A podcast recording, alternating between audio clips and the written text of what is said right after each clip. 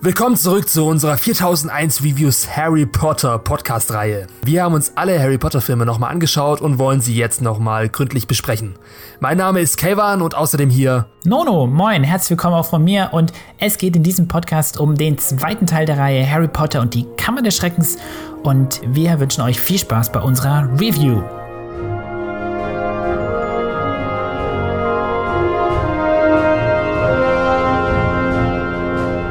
Was machen wir eigentlich hier in der Harry Potter-Reihe? Also wie gesagt, wir haben uns alle Filme nochmal angeschaut in einem Binge-Watch mehr oder weniger. Und wir wollen jetzt nach zehn Jahren oder noch mehr herausfinden, wie stehen wir jetzt eigentlich zu den Harry Potter-Filmen? Welche sind unsere Lieblingsfilme? Welche fanden wir nach dem Rewatch besonders gut? Welche nicht so gut? Und wollen am Ende ein Ranking erstellen und jeden Film nochmal kurz bewerten. Und ja, jetzt sind wir angelangt bei der Kammer des Schreckens. Nono, welche Fakten können wir den Leuten bieten zu der Kammer des Schreckens? Ja, also in Teil 2, die Kammer des Schreckens, ähm, führte natürlich wieder Chris Columbus Regie. Der führte auch schon im ersten Teil Regie und Steve Kloves, wie auch schon im ersten Teil, schrieb das Buch. Also wir haben eigentlich die Grund, äh, die Kernbesetzung ähm, hinter der Kamera ist eigentlich die gleich geblieben und ähm, damit sind eigentlich schon mal die Basic-Fakten abgeklärt. Okay, aber was ja, ist der, dein? Ja, es, ja der war sehr Eindruck? interessanter. Ja, nee, warte mal. Ich, es gibt noch einen sehr interessanten Fakt zu Kammer des Schreckens. Und zwar, es ist der längste Harry Potter-Film von allen. Und das ist schon sehr erstaunlich. Stunden, 41 Minuten, ne? Das denkt man gar nicht so im Nachhinein irgendwie. Ja. Ich meine, es ist ein sehr kurzes Buch, also das zweitkürzeste der Reihe. Es ist immer noch ein kindlicher Film, aber trotzdem halt ewig lang. Also schon fast Herr der Ringe-Format. Okay, nicht ganz, und, aber fast. Und das Komische ist eigentlich irgendwie gefühlt, passiert auch gar nicht so viel eigentlich, ne? Wenn man jetzt so zurück geschaut. Also ich war auch ganz überrascht bei dem Rewatch, ja. wie lange der Film eigentlich ging. Ja. Es kam einem nicht, es kam einem schon lange vor, aber ja. Gehen wir mal, gehen wir mal zum ersten Eindruck jetzt über. Also, hm, Kammer des Schreckens war bei mir immer so eine 1 zu 1 Kopie von Der Stein der Weisen, vor allem was den Film angeht. Ich finde, beide Filme fühlen sich unglaublich ähnlich an. Und wenn ich mich an die Filme zurückerinnere, dann vertausche ich immer Szenen und Eindrücke aus beiden Filmen, ja. weil sie, ich weiß nicht, sind einfach wie zwei Zwillinge. Jetzt ja. fragt sich ja nur, welcher besser ist als der andere.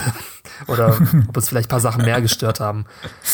Ähm, ich glaube, also für mich ist die Kammerstrecke schon ein bisschen besser, weil die, ähm, der Film führt, bringt sehr viel Ernsthaftigkeit mit. Oder zumindest eine, tendiert ähm, mehr Richtung Ernsthaftigkeit, was ja auch den späteren Teil der Harry Potter-Reihe ausmacht, was mir im ersten Teil aber entschieden gefehlt hat.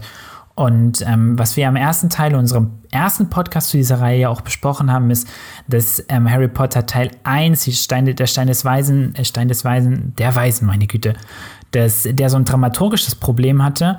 Und hier in die Kammer des Schreckens, finde ich, ist die Dramaturgie deutlich konsistenter. Also wir, ähm, es geht ja darum quasi, dass die Kammer des Schreckens geöffnet wurde, in der ein Monster, ein Basilisk haust der von ähm, Tom Riddle oder Lord Voldemort, wie auch immer, freigelassen wurde.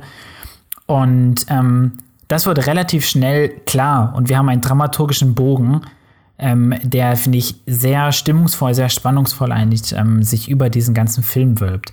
Ja. Das ist was mir im ersten Teil deutlich gefehlt hat. Es stimmt schon, er ist auf jeden Fall sehr viel mehr story-driven als der erste Teil. Und es ist eigentlich fast schon so ein Mystery-Krimi. War das Buch ja auch schon, also so ein Who Done It. Ja. Und diese ganzen Parallelen zu Krimis, die sind mir als Kind gar nicht so krass aufgefallen, aber jetzt so beim Rewatch eigentlich schon. Und auch, dass der Film an sich ziemlich düster ist. Dafür, mhm. dass er einen FSK 6 hat und eben das Buch auch recht kindlich war eigentlich noch. Aber ja, es ist, er ist deutlich, nicht deutlich, aber schon einen gewissen Grad düster als Stein der Weisen. Aber dennoch, glaube ich, habe ich ähm, Stein der Weisen etwas mehr lieb als Kammer des Schreckens. Mhm. Weil einfach, mir fehlen in Kammer des Schreckens so ein bisschen die, ähm, die Highlights oder ein bisschen so dieses ikonische, was Stein der Weisen einfach ähm, da am Anfang mit der ganzen Exposition gebracht hat. Es gibt in Kammer des Schreckens. Naja, aber es gibt so diese, diese Fort Anglia-Szene in der peitschenden ja. Weide. Findest du das sowas nicht auch ikonisch? Schon irgendwie, aber eben dann doch nicht ganz so ikonisch wie der Stein der Weisen. Also deswegen, die beiden Filme sind sich sehr ähnlich und wie gesagt, ich verwechsel sie andauernd, aber trotzdem hat einfach, ist einfach Kammer des Schreckens für mich so ein bisschen der schwächere Stein der Weisen oder an den, wo ich mich weniger dran erinnern kann, im Endeffekt. Bisschen weniger magisch, finde ich auch. Ein bisschen weniger. Aber ja, klar, es gibt, das stimmt, es stimmt, es wird so ein bisschen diese, diese, sagen wir mal, diese kindliche Magie heruntergefahren. Also damit meine ich jetzt nicht Zaubersprüche, sondern diesen, diesen Vibe, diesen Flair, dieses, der dem ersten Teil irgendwie so anhaftet. Dieses ja, genau. A und O, wo du denkst so, wow, ich will unbedingt in dieser Welt leben. Genau. Ähm, aber das, davon kann sich ja auch ein ganzes Film, Filmuniversum ja nicht ernähren, von diesem nee. sehr naiven Blick auf eine Welt. Wir wollen ja, wir brauchen ja eine Dramaturgie in der Erzählung, wir wollen ja irgendwie Drama haben, wir wollen Konflikte haben, wir wollen Spannung haben. Und das, finde ich, macht der zweite Teil sehr gut, weil er ähm, ein, ein sehr interessantes oder ein sehr effektives Element findet, was ja auch die anderen Filme haben, nämlich, dass sich diese Schulgemeinschaft gegen Harry Potter verschwört. Man hängt ja Harry Potter an, weil er ja ähm, Parsel spricht, also diese Schlangensprache. Denken ja alle, dass er der Erbe Slytherins sei. Das heißt, er habe die Kammer des Schreckens geöffnet. Und es fängt dieses quasi, diese Antipathie der ganzen Hogwarts-Gemeinschaft gegen Harry an. Ich glaube sogar, dass Dumbledore sogar schon zwischenzeitlich dann irgendwie denkt, ähm, dass Harry sich so entwickelt hat. Und das finde ich sehr spannend, weil das erzeugt ein Drama ja, also um den Charakter Harry auch in Harry hat zu kämpfen, was er im ersten Teil ja nicht hatte. Da war er ja eigentlich nur ein, ein Bystander, so ein Neben. Also der Konflikt hat ihn nicht persönlich tangiert. Er hätte ja, einfach Harry also hätte Harry musste nicht Harry hätte im ersten Teil sich auch in seinen Gryffindor ähm, Gemeinschaftsraum verziehen können und die Füße hochlegen können und niemand wäre ihm böse gewesen. Jetzt muss er handeln in Kammer des Schreckens, weil er muss beweisen, dass er nicht der Böse ist.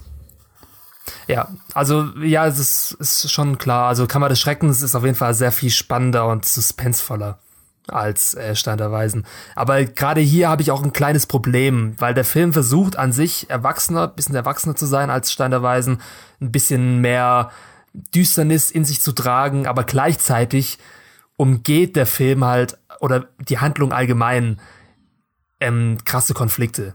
Zum Beispiel einfach der Fakt, dass niemand von diesen sechs Opfern an diesem Basiliskenangriff stirbt, sondern alle nur versteinert werden, weil sie mit irgendwelchen Umwegen den Basilisken ja, ja, nicht ja, ins Auge geschaut haben. Und das ist auch der Grund, warum viele meinen, dass Kammer des Schreckens das schwächste Buch ist von Harry Potter, weil die Handlung einfach ziemlich krass konstruiert ist.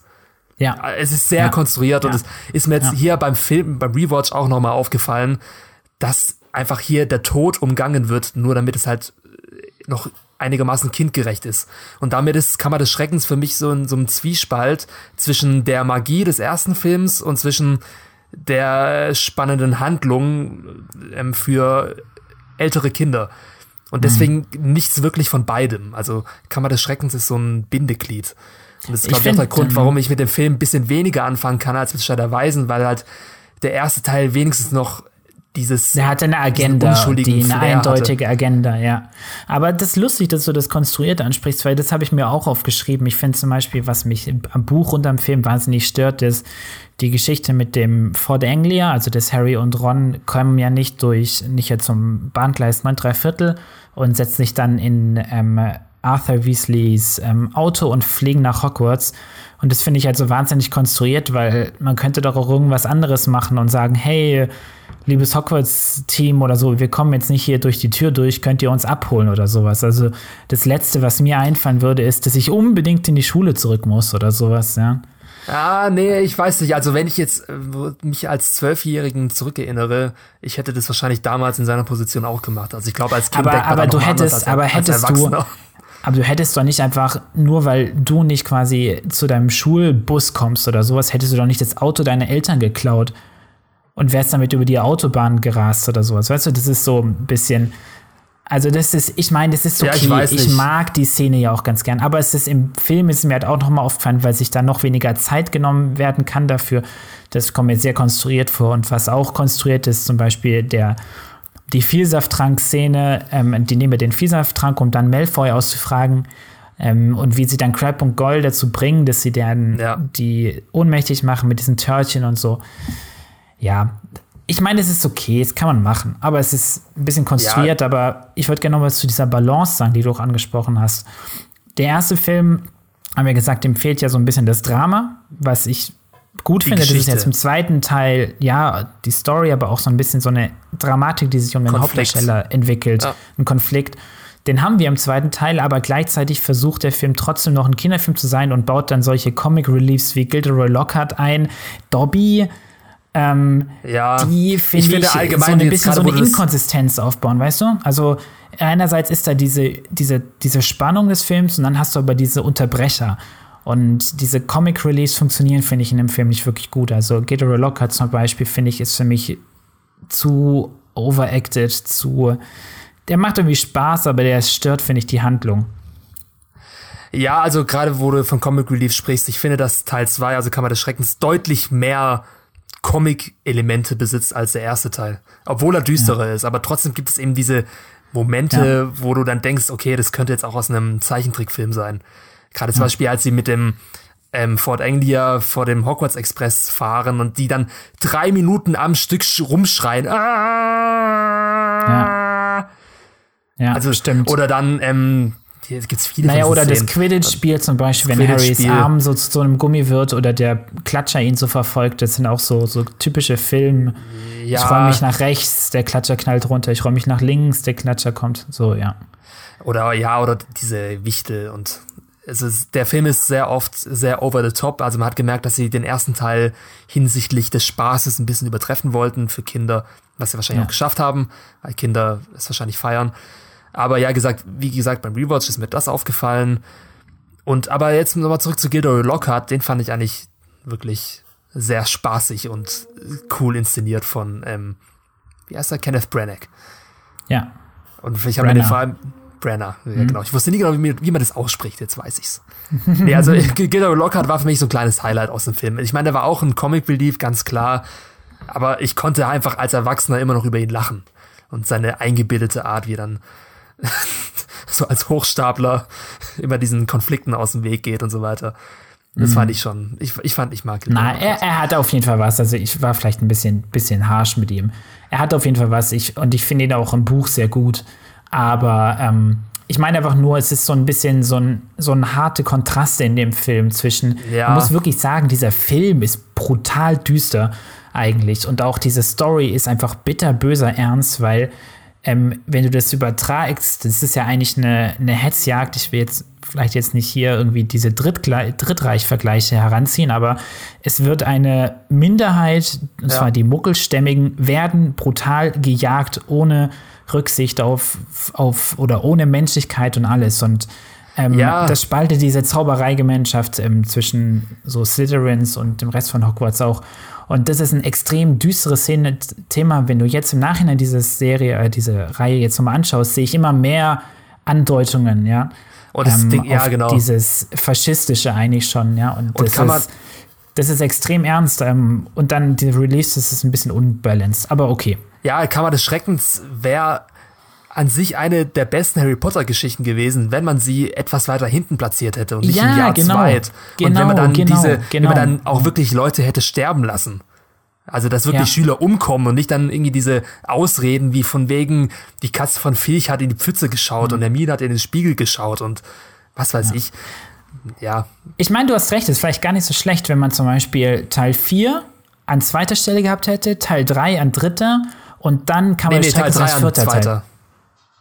Ja, Teil 3 nee, hat Teil ja auch schon eine gewisse düster. Ernsthaftigkeit, aber Teil 4 ist ja, ach so, ja gut, egal, ist, ist wurscht.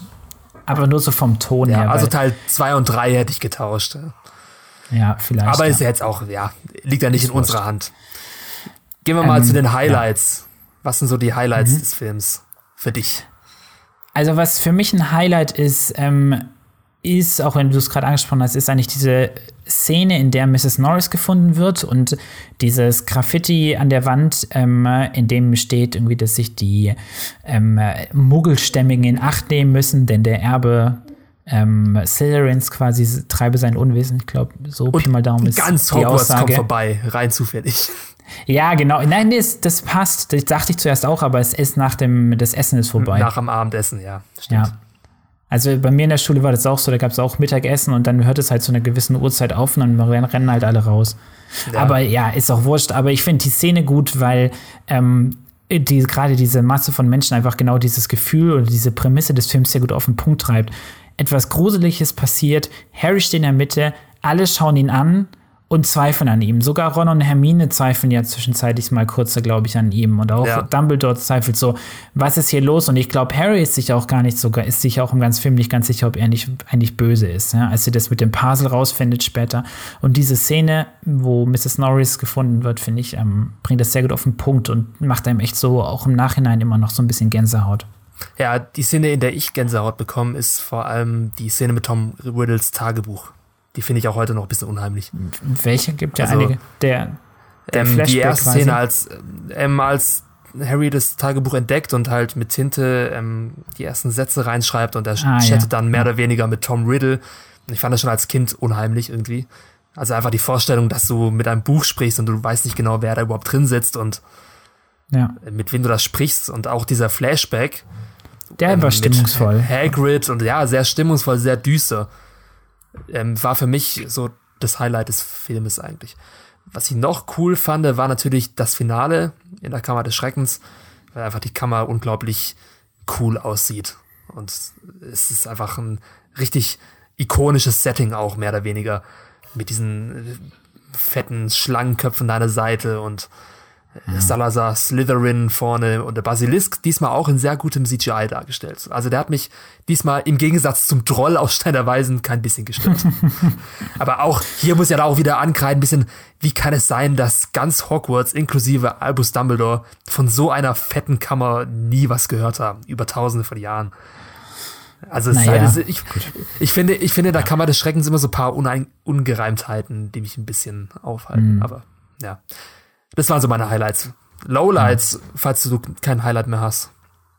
Mm, also ein Highlight wäre für mich eigentlich noch das, die Rückkehr von Hagrid am Ende des Films. Sie ist zwar ein bisschen pathetisch, also Hagrid war ja irgendwie zwischenzeitlich in Azkaban einquartiert und kommt dann nach Hogwarts zurück und dann freut sich ganz Hogwarts und, und ähm, klatscht ihm zu und ähm, ist, ja, ist pathetisch, aber irgendwie fand ich die Szene schon, die Szene schon schön, weil ähm, Hagrid ist ja auch so ein Außenseiter-Typ, ähm, in mancher Weise auch ein bisschen wie in Harry. Und ich habe einfach wahnsinnig mitgefühlt mit ihm und er hat es super gut gespielt, ähm, wie Ro Robbie Coltrane, ne? Heißt der? Ja. Wie er sich einfach so freut darüber. Und das ja, fand ich ein schöne, schönes emotionales Ende auf eine gewisse Art, ja. Ja, ich habe es mir eher als ein Lowlight notiert, genau die Szene. also okay. auch, ich, ich meine, ich bin sehr ähm, ich bin sehr zugänglich für Kitsch, in, besonders im Harry Potter Universe. Also ich bin jetzt nicht so einer, der sich darüber immer aufregt, aber bei der Szene, ich weiß nicht, der war schon arg dick aufgetragen. Ja, Vor allem mit diesem schon, ja. Hogwarts ist nicht Hogwarts ohne dich. Also auf Deutsch war es ganz schlimm, auf Englisch war es ein bisschen besser. Da hat er gesagt, there's no Hogwarts without you.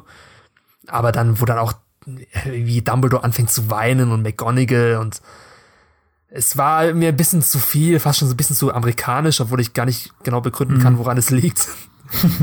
An dem Pathos halt, ja. Es, es, war zu krass Happy End, zu sehr Happy End für diesen eigentlich eher sehr düsteren Film. Film. Ja, ja, das stimmt, das stimmt, das stimmt, ja.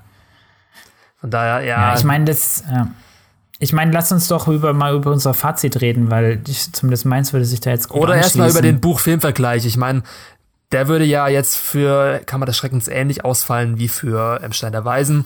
Es ist sehr, sehr nah am Buch, sehr treu, es fehlen kaum, fehlt irgendwas Wichtiges. Es fehlt der Ghoul von den Weasleys. Den habe ich vermisst aus dem Buch. Ja, ich meine, es fehlen natürlich schon ja, einige Sachen, also ein Peeves oder sowas, aber. Peeves, genau. Ähm, aber darum, das, das, das kann, du kannst ja nicht alles in den Film reinbringen. Also. Nee, natürlich nicht. Aber es ist auch. Und also bringt ja auch nicht, ja. Es ist genau wie Also ich fand es eigentlich eher besser, dass sie, dass sie, glaube ich, mehr Dinge weggelassen haben als im ersten Teil. Ähm, weil dieser Film einfach sich deutlich mehr ähm, der, die Story unterstützt, indem einfach nur Teile reinkommen, die auch der Story der Dramaturgie zuträglich sind. Und das fehlte halt bei, beim ersten Teil halt nicht der, im ersten Teil nicht so der Fall, ja. Ja, stimmt. Ja, ja. Ähm, hm, dann kommen wir jetzt zum Fazit. Also wie gesagt, wir bewerten mit Prozentzahlen von 1 bis 100 Prozent. Nono, ja. was würdest du Kammer des Schreckens geben? Also ich bleibe dabei auch, ähm, Teil 2, die Kammer des Schreckens, ist für mich ein guter Film, wie der erste schon. Ich gehe ein bisschen höher in meiner Bewertung. Ich hatte beim ersten Teil 79 gegeben, ich gebe jetzt 82 Prozent. Ähm, das ist, wie gesagt, ein guter Film. Aber ist es auch einfach wieder ein Film, der einfach seine Pflicht tut, ein bisschen mehr ähm, Stimmung, ein bisschen bessere Dramaturgie reinbringt. Aber mir fehlen einfach auch noch ein bisschen so der Mut und die eigenen Ideen des Regisseurs. Und ähm, was ich ja auch schon meinte, dass der Film so ein bisschen die Balance fehlt zwischen Grusel und, und diesen Comic Relief Momenten. Da hätte ich mir eigentlich eine bessere Balance gewünscht. Hm.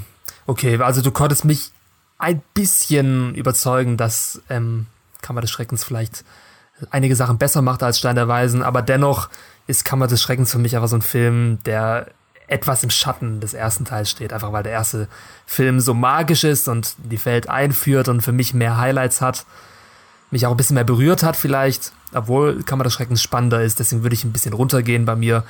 Ich habe Weisen 84 gegeben und dem würde ich jetzt, hm, ich hätte jetzt eigentlich 80 gegeben, aber wegen dir gebe ich 81.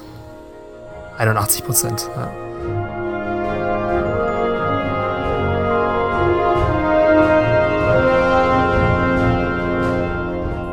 Danke fürs Zuhören. Das war unser zweiter Podcast in dieser Harry Potter-Reihe und es ging um die Kammer des Schreckens. Ich hoffe, ihr hattet Spaß. So oder so würde uns super interessieren, was ihr von diesem Teil haltet. Und zwar schreibt uns doch mal in die Kommentare, was eure drei Highlights des Films sind. Genau, und wenn es euch gefallen hat, abonniert uns auf YouTube, folgt uns auf Soundcloud oder iTunes oder besucht unser Online-Magazin 4001reviews.de.